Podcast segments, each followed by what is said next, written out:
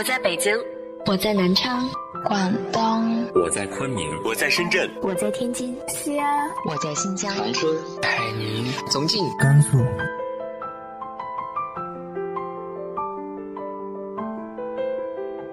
这里是 FM 幺八零八四，昨天的你的现在的未来，我是主播背着吉他的蝙蝠女侠。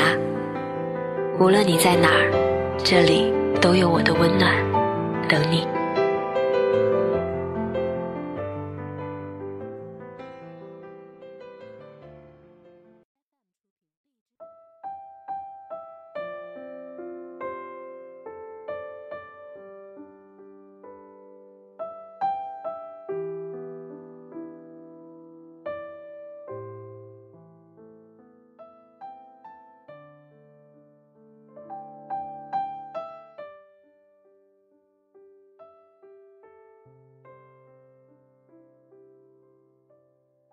今天跟大家分享的文章，还是那些文人背后的故事，来自于慕容素一的《湖南骡子沈从文》，星斗奇文，赤子奇人。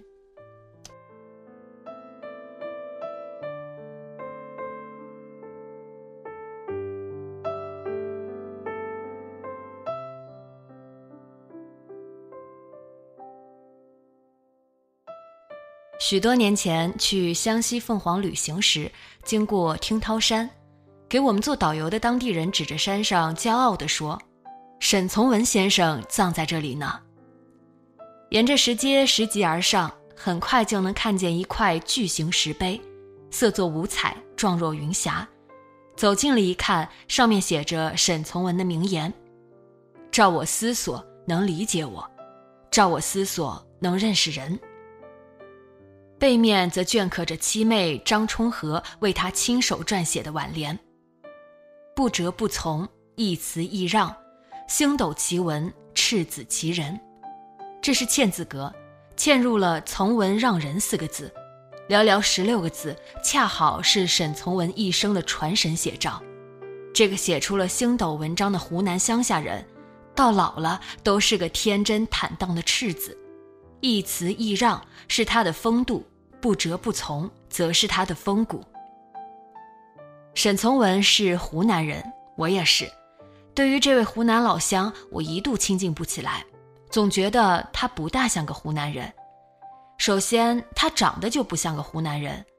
湖南人以精悍勇猛闻名，湘西那个地方更是出土匪的。沈从文的长相却没有一丝匪气，个子不高，戴一副眼镜。皮肤白白净净的，长得斯斯文文的，说起话来轻轻巧巧的，脸上总是挂着微笑，哪里像在土匪窝里长大的？分明就是个江南才子。除了长相外，沈从文的性格也不大像个湖南人。湖南人大多嘴皮子利落，吵起架来气势如虹，他偏偏连句重话都不会说。对于背叛他的朋友和出卖他的学生。他只会气得直哆嗦，根本拿对方没办法。他还太爱哭了，一碰到点什么事儿就哭哭啼啼的。年轻时在北平落魄的，冬天只能穿两件夹衣御寒。郁达夫来看他，将脖子上系着的淡灰色羊毛解下来给他，他伏在桌子上，感动的痛哭了一场。和张兆和谈恋爱的时候被拒绝了，固然心痛的流泪；好不容易被接受了，也会喜极而泣。快七十岁时，从口袋里掏出张兆和写给他的第一封信给张允和看，还会稀溜稀溜的哭得像个孩子。八十三岁接受女记者采访时，只因为对方一句同情的话：“沈老，你受委屈了。”他忽然抱着他的肩膀痛哭起来。除了爱哭外，他还爱流鼻血，以至于常常搞得稿纸上都是血迹。这样一个人，就算有几分真性情，哪里像条汉子？我年少时崇拜的是英雄，对于爱哭成性的书生沈从文，难免有几分厌烦。直到后来，我读了他更多的作品和传记。对他有了更深入的了解，才知道我原来误解他多矣。有一种人，你对他了解越深，就越会被他的人格和作品所折服。沈从文就是这种人。看起来最不像个湖南人的沈从文，骨子里却一腔湖南人的热血和蛮劲。温和只是他的外表，认准的是九头牛都拉不回才是他的本质。有才华的湖南人大多狂放，沈从文不一样，他将狂放内敛为捐介，狂者进取，捐者有所不为。这一点素有识人之明的钱钟书看得很清楚。他对黄永玉说：“你别看从文这人微笑温和、文雅委婉，他不干的事儿，你强迫他试试。”在湘西凤凰长大的乡下人沈从文，从小就是个倔强的孩子。湘西的青山绿水滋养了他，给了他一双能感受美的眼睛；湘西的风土人情塑造了他，给了他一颗不羁的心。沈从文只念过私塾，实际上就连私塾他也没好好念，整天逃学在外面玩。家里人再怎么管教他，他都要设法翘课。比起读书来，他更爱读人。有人下棋，他就观棋；有人打拳，他就看拳；有人吵架，他就看他们如何骂来骂去，甚至于还跑去看被杀的人的尸体。他就喜欢看这些东西，一面看，一面明白了许多事情。当许多人都在学校念一本小书的时候，野孩子沈从文已经学会了如何去读生活这本大书。对于他来说，学校已毫无兴味可言。十四岁时，他投身行伍，看尽人间黑暗。用他自己的话来说，做过许多年补充兵，做过短期正兵，做过三年私塾，以至于当流氓。当兵时的沈从文依然野性未驯，爱叫自己老子。上司劝他小小年纪不要老子长老子短的，他牛气冲天的回答说：“老子不管，这是老子的自由。”说完后，觉得对方是好意，又害羞起来。那时，沈从文已显示出刻苦好学的一面，他曾在五个月内买了十七块钱的字帖，每晚在昏暗的煤油灯下练习，练就了一笔好字。当兵六年中。他眼看上万无辜平民被杀，感觉在部队实在待不下去了，于是决定去北京读书。初衷是读好书，去救救国家。二十岁的沈从文揣着七块六毛钱来到了北京，开始了他困顿的北漂生涯。这个连标点符号都不会用的湖南乡下人，立志用手中的一支笔打出一个天下。和如今很多北漂青年一样，除了梦想，他一无所有，甚至长时间内连份工作都没有。他住过由贮煤间改造成的小房间，又小又潮，他称之为“窄而美小斋”。沈从文的北漂生活可以用四个字来概括：饥寒交迫。冬天到了，他没钱生火炉。得学习在零下十二摄氏度的寒气中练习耐寒力。他常常两三天没东西吃，最发愁的就是去哪里找点东西来消化消化。就是在这样的环境下，他仍然牢牢握住手中的那支笔，没日没夜地写啊写啊。写好后不停地投稿，然后又不停地被退稿，生活无着，全靠亲友接济为生。可以想见，在此期间，他遭受过多少失望，又遇到过多少白眼。他是一个极度敏感的人，在香山慈幼院工作时，被人指着他脚上的破烂的棉鞋骂道：“你看这成什么样子？”对此，他充满了屈辱感，宁愿放弃那份工作。换了其他人，可能觉得北京居大不易，趁早打道回府了。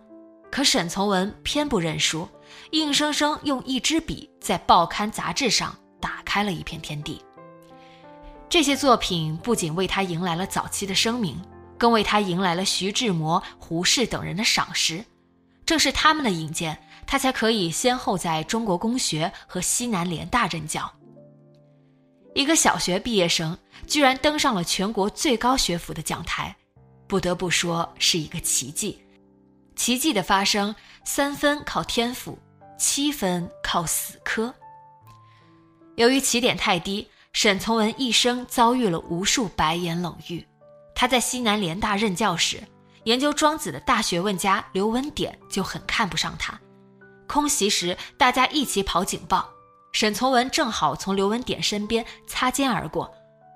刘面露愠色，对学生道：“我刘某人是替庄子跑，他替谁跑？就是这位刘文典。”在陈寅恪跑出来时，冒着被袭的危险冲上去，边扶他边喊：“保存国粹。”沈从文在联大的尴尬地位可见一斑。像这样的轻慢，可以想见他遇到的绝不止一次。他是如何应对的？写，埋头苦写，用一部部作品来堵住世人悠悠之口。穷困潦倒时。他在写，战火纷飞时，他还在写。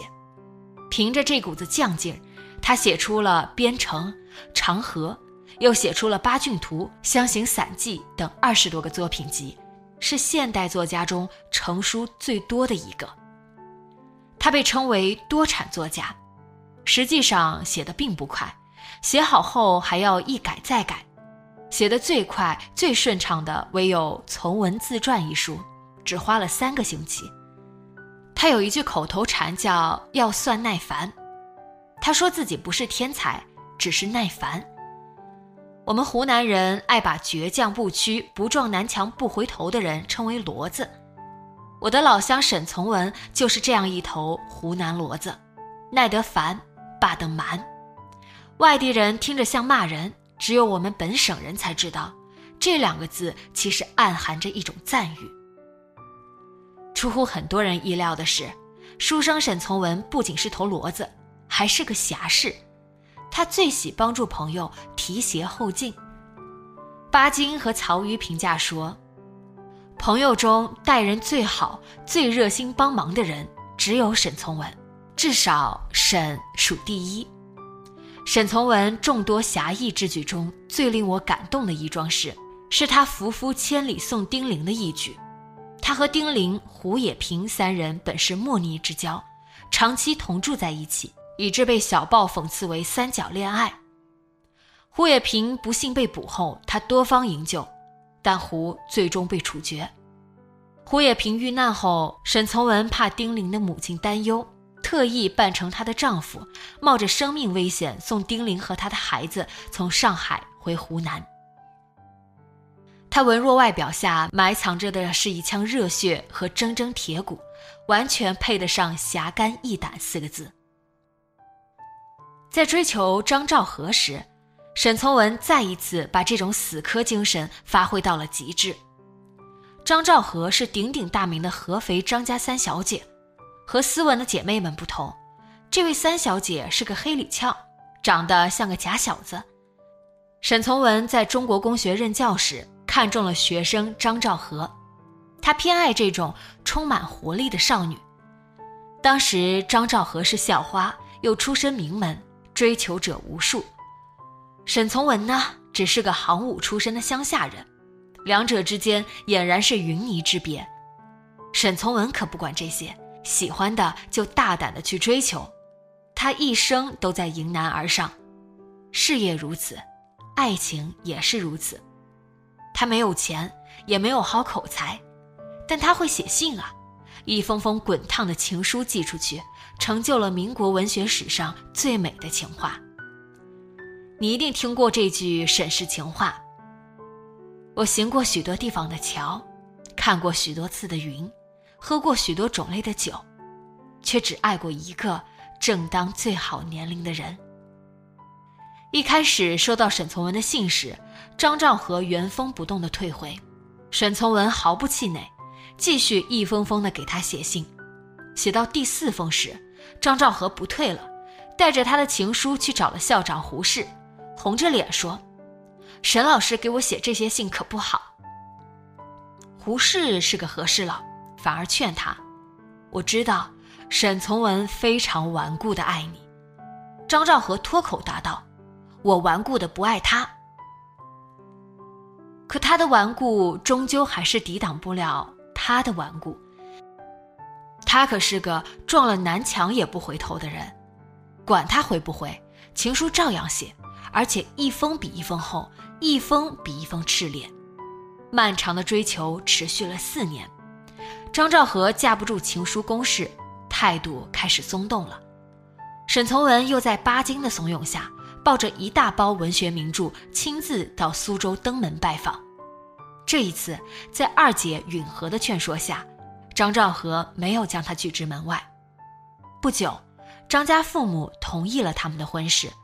张兆和跑到邮局给沈从文发了封电报，上面写着：“乡下人，喝杯甜酒吧。”沈从文这个乡下人，终于如愿以偿地啜饮上了爱情的甜酒。旁人把他们的故事当成佳话，他却不无骄傲地说：“对于这件事，我却认为是意志和理性做成的。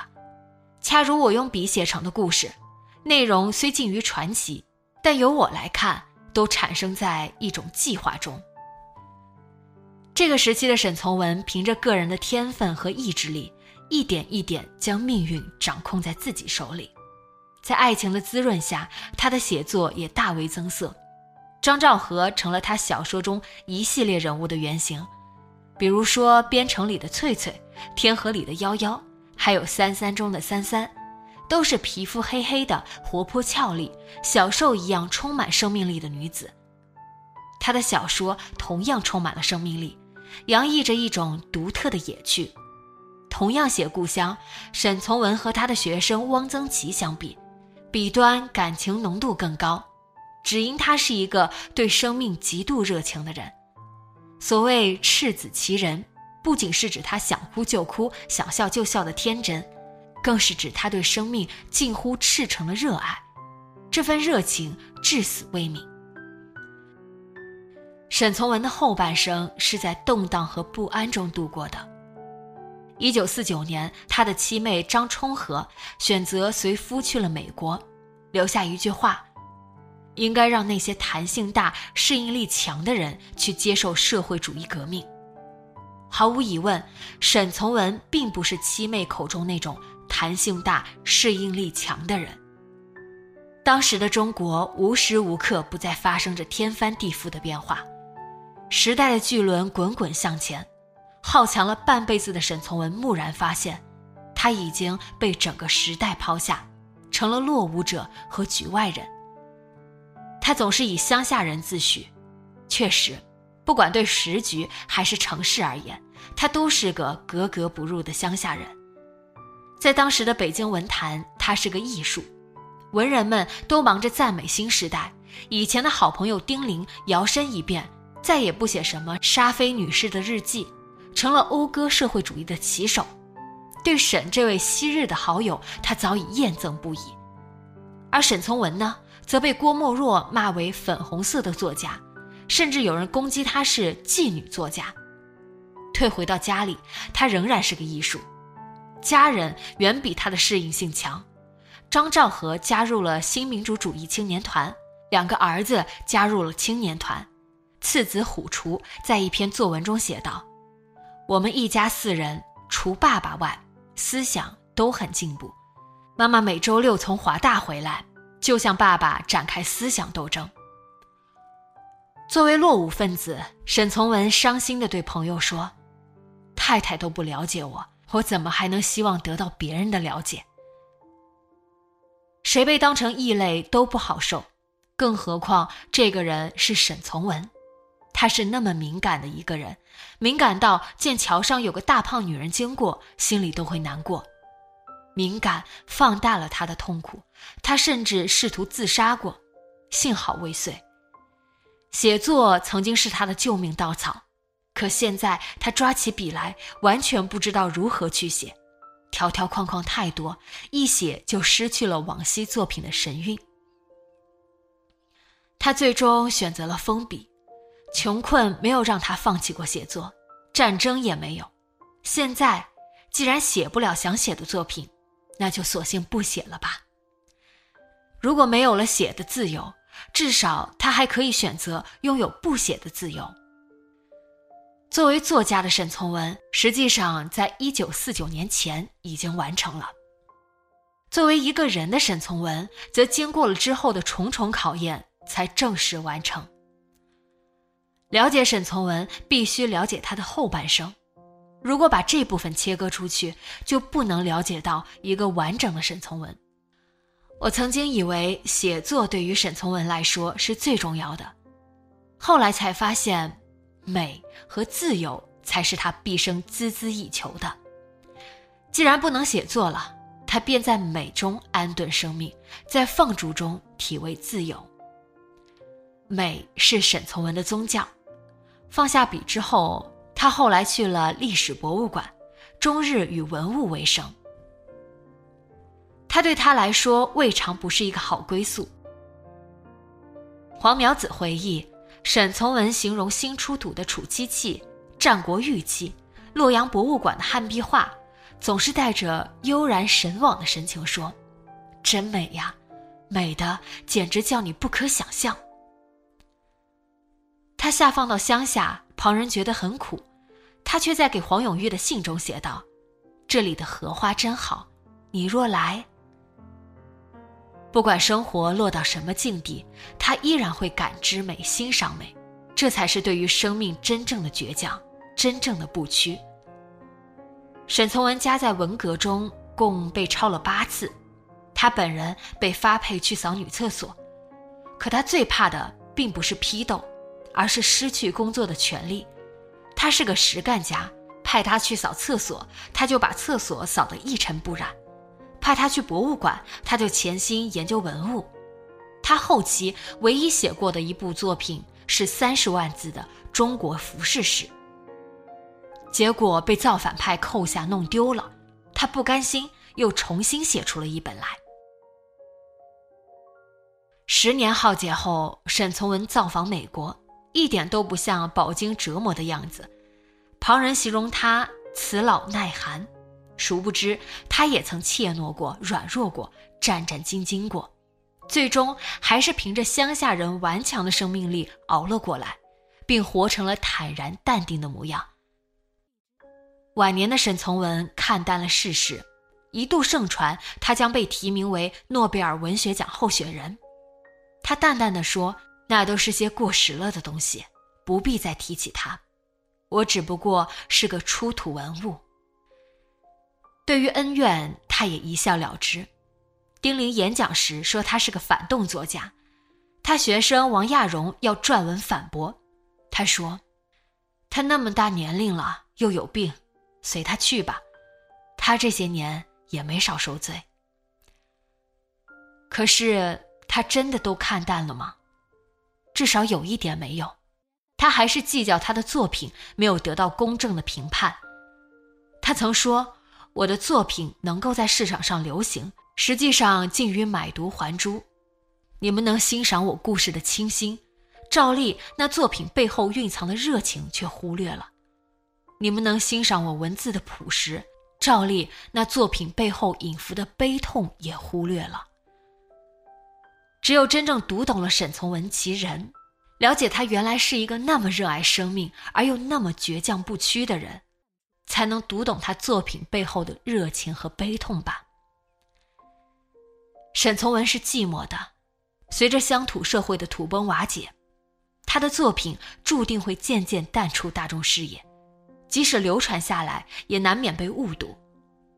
诺贝尔文学奖评委马悦然在报上撰文称。他的价值是，包括鲁迅在内，没有一个中国作家比得上他。沈从文是二十世纪中国最伟大的作家。越是知道他的伟大，我越为他一生的寂寞伤心。这些鸣不平的话，沈从文已经听不到了。他于一九八八年因心脏病突发去世，享年八十六岁。临终前，家人问他有何遗言，他回答。我对这个世界没有什么好说了。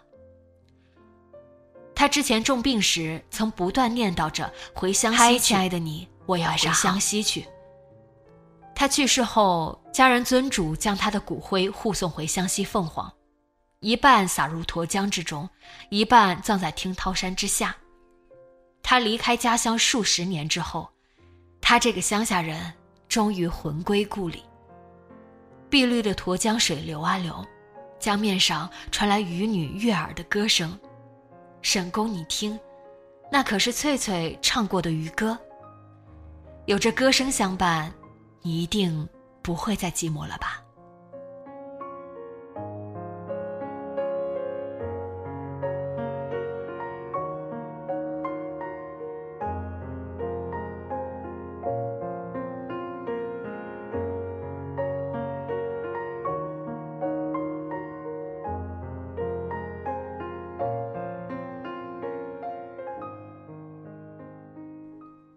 你喜欢哪些作者的书呢？你了解这些作品背后的故事吗？直接在节目下方留言分享给我吧。今天的节目就到这里，节目原文和封面请关注微信公众号“背着吉他蝙蝠女侠”，电台和主播相关请关注新浪微博“背着吉他蝙蝠女侠”。今晚做个好梦，晚安。